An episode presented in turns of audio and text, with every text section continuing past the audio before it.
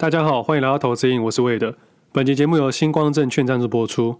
今天要跟大家分享一个好消息，星光证券在今天，也就是一月十七号，与三足资讯推出了全新电脑看盘下单软体“富贵角九号”。富贵角九号跟大家常用的手机 App 下单软体“富贵角十号”界面一致，原本就有在使用的人可以快速上手，不需要重新学习。另外，在界面上有十种模组的界面，大家也可以依照自己的个人喜好跟需求来移动视窗，显示各种不同的资讯。对我来说最方便就是这次新推出的富贵角九号，有串接富贵角十号。如果你的手机是 iOS 系统，就可以直接同步自选股，不管在手机还是电脑上面都可以看到同步的资讯，非常的方便。如果原本就使用新光证券的朋友，记得点资讯栏连接下来使用看看。用电脑版可以更方便的看资料，安装起来也非常的快速。另外，新光证券还是依然有开户送三千元以上的手续费抵用金的活动，有兴趣的朋友可以把握这次的机会。那上礼拜投资上瘾新书分享会来了很多听众朋友，真的觉得非常的感谢。我还想说天气很冷，应该会很少人来，没想到大家排除万难到了现场。我觉得你们真的是平常都默默的在听，在关键的时候都全都来了。那上礼拜的我在想说分享会这件事要怎么面对，因为自己从来没有接触过，也不知道准备什么。我自己是从来没有面对这么多人过，连以前的专题都是同学照我的。我平常在做交易，真的很少看自己长什么样子。那看来看去也都是这个样子，而且还会随着岁月的流逝去面对折旧的问题。但是想说跟大家见面，还是要稍微整理一下。我一直记得要刮胡子，免得到时候像个流浪汉。直到前一天我刮完后才想到，明天每个人都要戴口罩，我干嘛还要刮胡子啊？那因为疫情的关系，整场的分享会每个人都戴口罩，很感谢大家的配合。那天的分享会蛮顺利的，除了工作人员的帮忙以外，还特别感谢主持人黄总经理的帮忙，他让我非常的安心。我还记得在开始之前，他有提醒我，假如听众朋友问明牌的话，我要先想好怎么回答。我跟他说，我的听众应该不会问这种事了。如果有的话，我就要把投资上瘾给看完。结果在分享会 Q&A 的时候，真的没有任何一个听众询问明牌的问题，大家的重心都放到策略、概念、心态、优化等等的问题。我是觉得非常的欣慰了，让这个分享会圆满的结束。主持人的引导以及台下读者的素质，使得这场分享会有态度、有深度，也有温度。我相信台下有不少厉害的投资人，但是当天的时间比较不足，有机会的话跟大家好好的交流一下。那今天节目的一开始，先跟各位分享当天没回答完的 Q&A，接下来再聊一下台股市场以及自己短线交易到农历过年前封关的看法。那第一个问题是，平日阅读的资料、时间安排跟纪律，我觉得我的做法可能跟多数人比较不同，因为我是全职交易人，我每天都会盯盘，我通常是注意到市场的价格的量跟价有些变动，才会去关注一些我想要的资料。我会在盘后去收集这些公司的资料，去看这些资料有什么可用的题材。如果我自己认为这个题材是可行的，我就有可能持续追踪，或者是直接去做一些适当的交易。所以我主要阅读的资料都是我想要阅读的东西，也就是说，我发现什么，我好奇什么，我去寻找什么，这也是一个独立思考的模式。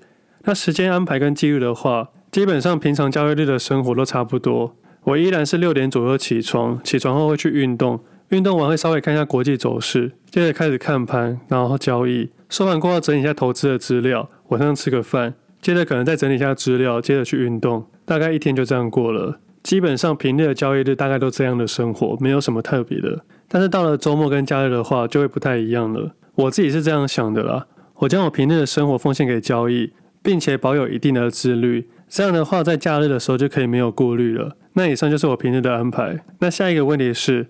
内外盘要如何观察？如何判断是投信的买盘还是外资的买盘？基本上很难判断出投信的买盘或外资的买盘，但是你可以发现到一些大资金的买盘。内外盘要如何观察？除了台面上的左边五档跟右边五档以外，我还特别关注关键的位置，比如说整数价位的委托量，八十元、一百元、一百二十元或者是一千元这种整数价位的委托量位置。那这边的委托量会非常的重要。因为我相信多数的投资人喜欢挂一个整数价位就去做其他事情了，那做其他事情就是我们这些全职投资人的优势了。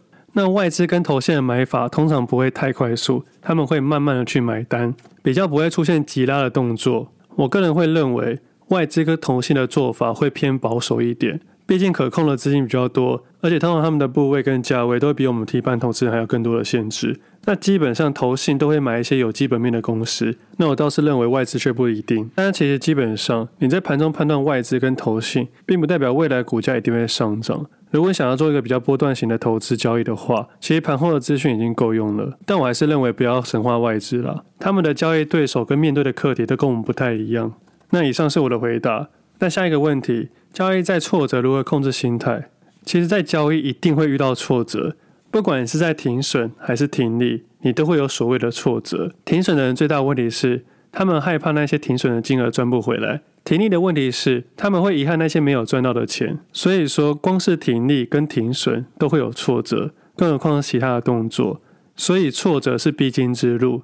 我们在做任何一项未来会带来长久效益的事情。在这个过程中，一定会面对挫折，但是有些人选择面对，有些人选择逃避，留下来继续走的人会越来越少，那成功的机会就越来越大了。我们在做一件事，可能会想说未来会不会有效益，但是我们要换个角度去想，假设这些东西没有带来真正的效益，但是这些经验也是别人带不走的。书中其实有说到，经验其实是无价的。我在千万资金以前买的最多的东西是股票，在千万资金以后买最多的东西是经验。而有些经验是花再多钱都买不到的，任何人都买不了我过去成功交易的经验，当然也没办法买那些我失败的。我每次的失败都会带走一些资产，但是我会记住不要再犯了，因为犯了需要付出代价，那这些代价就是错的带来的经验。这很像我们小时候要如何知道火很烫，最快的办法就是摸摸看，只要痛过一次了，就不会再犯了。那当我每次遇到挫折的时候，我都会这样想。可能我现在以为的终点，只是别人的起点。这句话用到投资跟生活都很适用。那以上是我的回答。那下一个问题，想知道魏德如何透过盘中自营商的避险部位？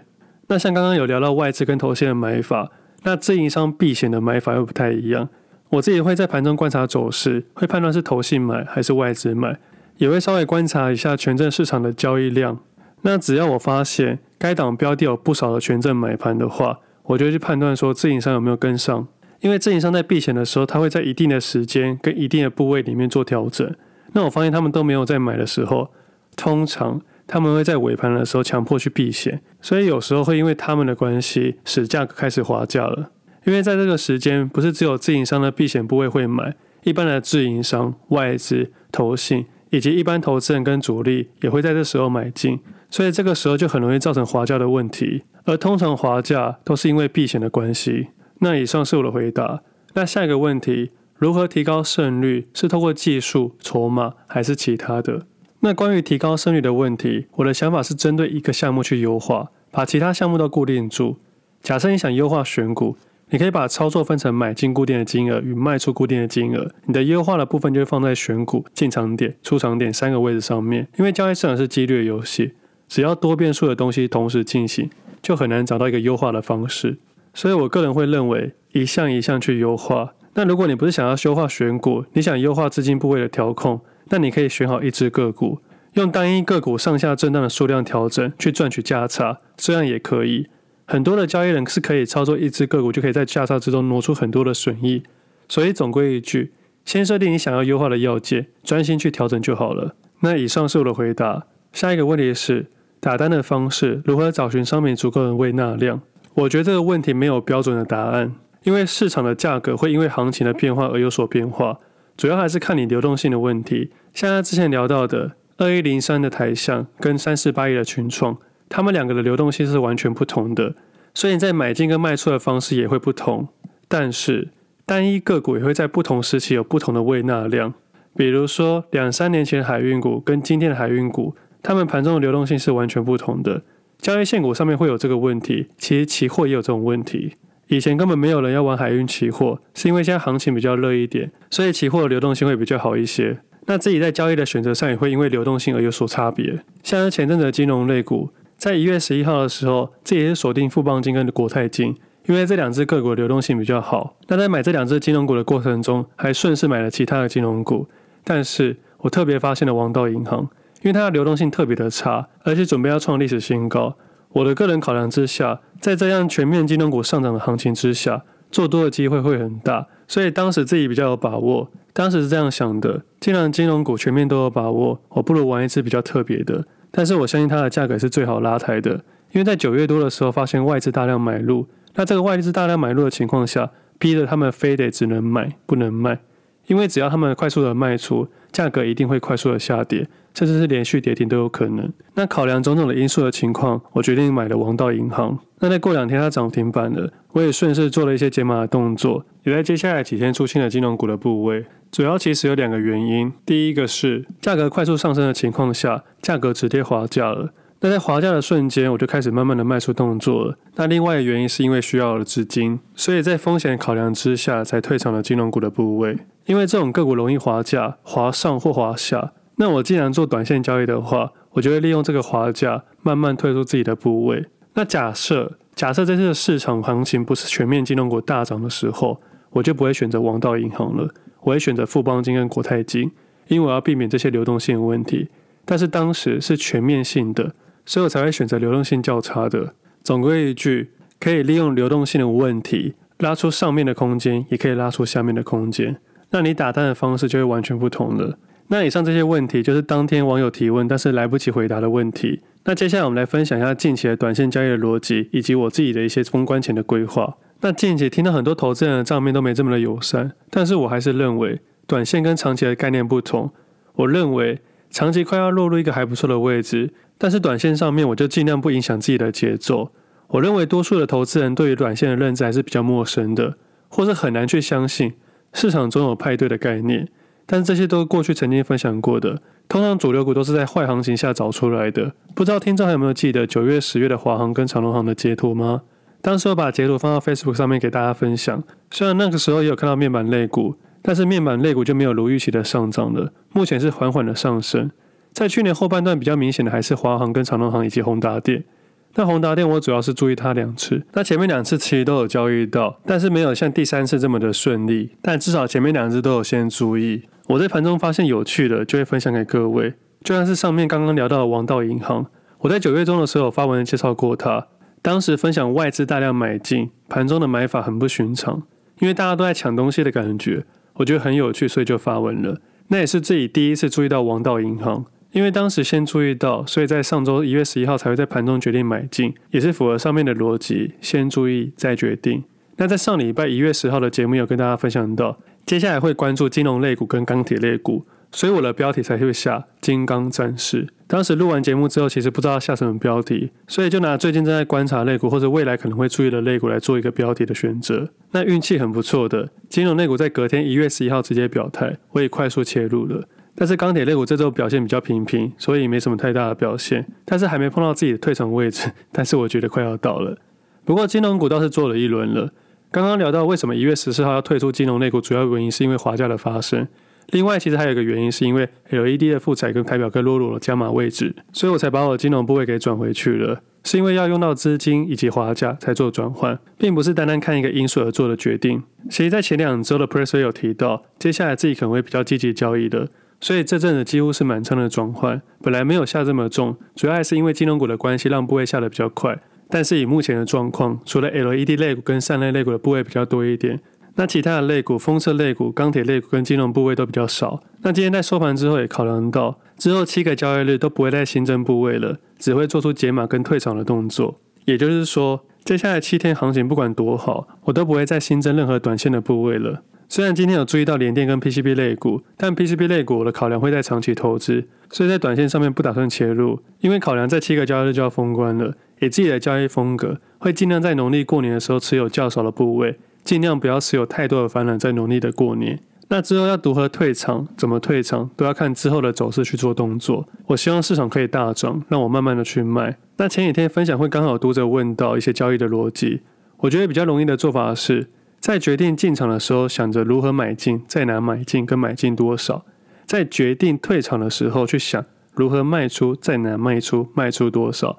这样就比较不会在同一个时间想要买进，又同时想要卖出。在交易的时候，尽量是往同一个方向去前进，这样会比较简单一点点。因为快要封关了，我不会想把交易用得太复杂，用单纯的想法去设计。那指数的部分，在一月五号跟一月十号回补了十二月中买的 buy call 之后，就没有再动作了。那后天就是一月的结算日，我看不懂接下来两天的行情，也不想赌未来一周的行情，所以周选跟月选我都不碰，期货也不碰。那二月的结算日在二月十六号，开盘日为二月七号，中间还有八个交易日可以调整。我自己这样想的，如果要操作指数的话，我倒是认为农历过年后之后再说吧。至少在农历过年的时候，可以好好研究长期的配置，不用去烦恼衍生性金融商品的东西。所以总而言之，考量到自己的部位、优势、时间、空间、生活，我决定不再新增短线的部位，而会持续观察的类股为钢铁类股、封测类股、联电集团、友达集团、PCB 软硬板。而目前正在热头上是 LED 散热 PC 类股，二线热度的是金融类股、封测类股、友达集团、钢铁类股、IC 设计一点点，大概是这样子。那短线交易剩下的注意力会放在明年农历过年之后，哪些类股会成为主流股？那我会持续观察到封关日那一天，如果有什么特别的东西再分享给各位。那以上大概就是我对于这周的市场观察。那另外还想分享一下大立光的游戏设计。上礼拜四台积电发了法说会，其实大立光也发了法说会。不过台积电是大涨，大立光是跌停。其实我对于大立光的跌停并不意外，因为董事长自己本身就说了，这几个月的表现都不会太好。他是一个非常诚实的老板。那为什么前阵子会上涨呢？因为我自己设计的概念是把它放在库藏股上面。当时自己的设计是这样子的，在上下左右放个框框，上下为区间的价格上跟下，那左右会放时间轴，只要任一个条件符合我想要退场的条件，我就会果断的退场。也就是说，只要价格碰到上元三千三百元的时候，或者是时间碰到十二月二十四号的时候，我就会做出退场的动作。当时在 Press 上面有写到，在十二月二十四号全部数的退场大立光，但是退场的下一周大立光涨停板了，只不过我没有再去追价，因为我对它已经没有兴趣了。我不会去想那些错失的获利，因为这些获利本来就不属于我的。如果我会去想一些错失的获利，我一定会影响到我下一笔的交易。三零零八大立光大涨的那一天是一月四号。一月四号的时候，我注意到三七一四的复彩。一月五号的时候，我快速加码了复彩。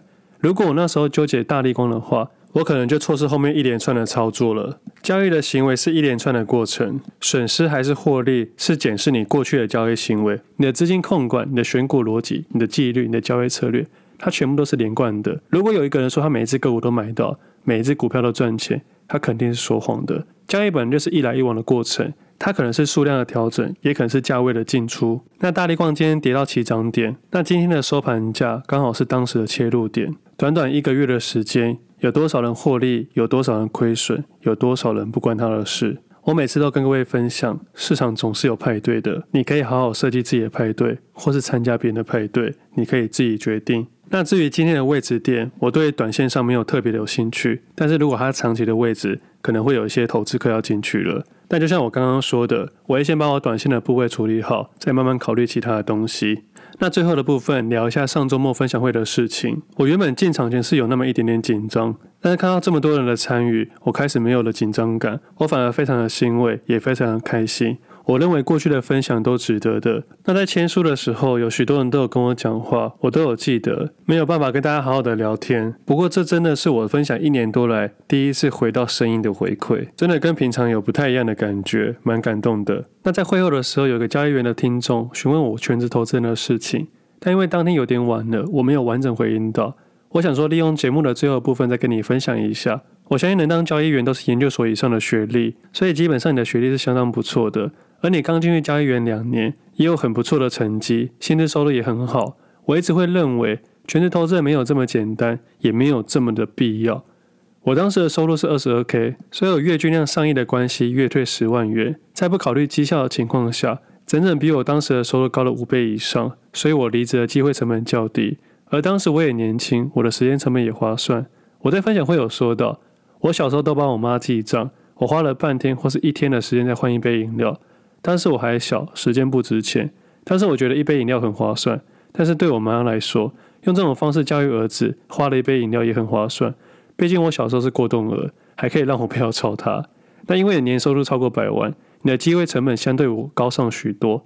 如果我当时月收入超过十万块，我可能就不会成为全职投资人，或是我的月均量更高的情况下才会离开。但是月均量更高的情况下，相对风险会较大。它在交易上面。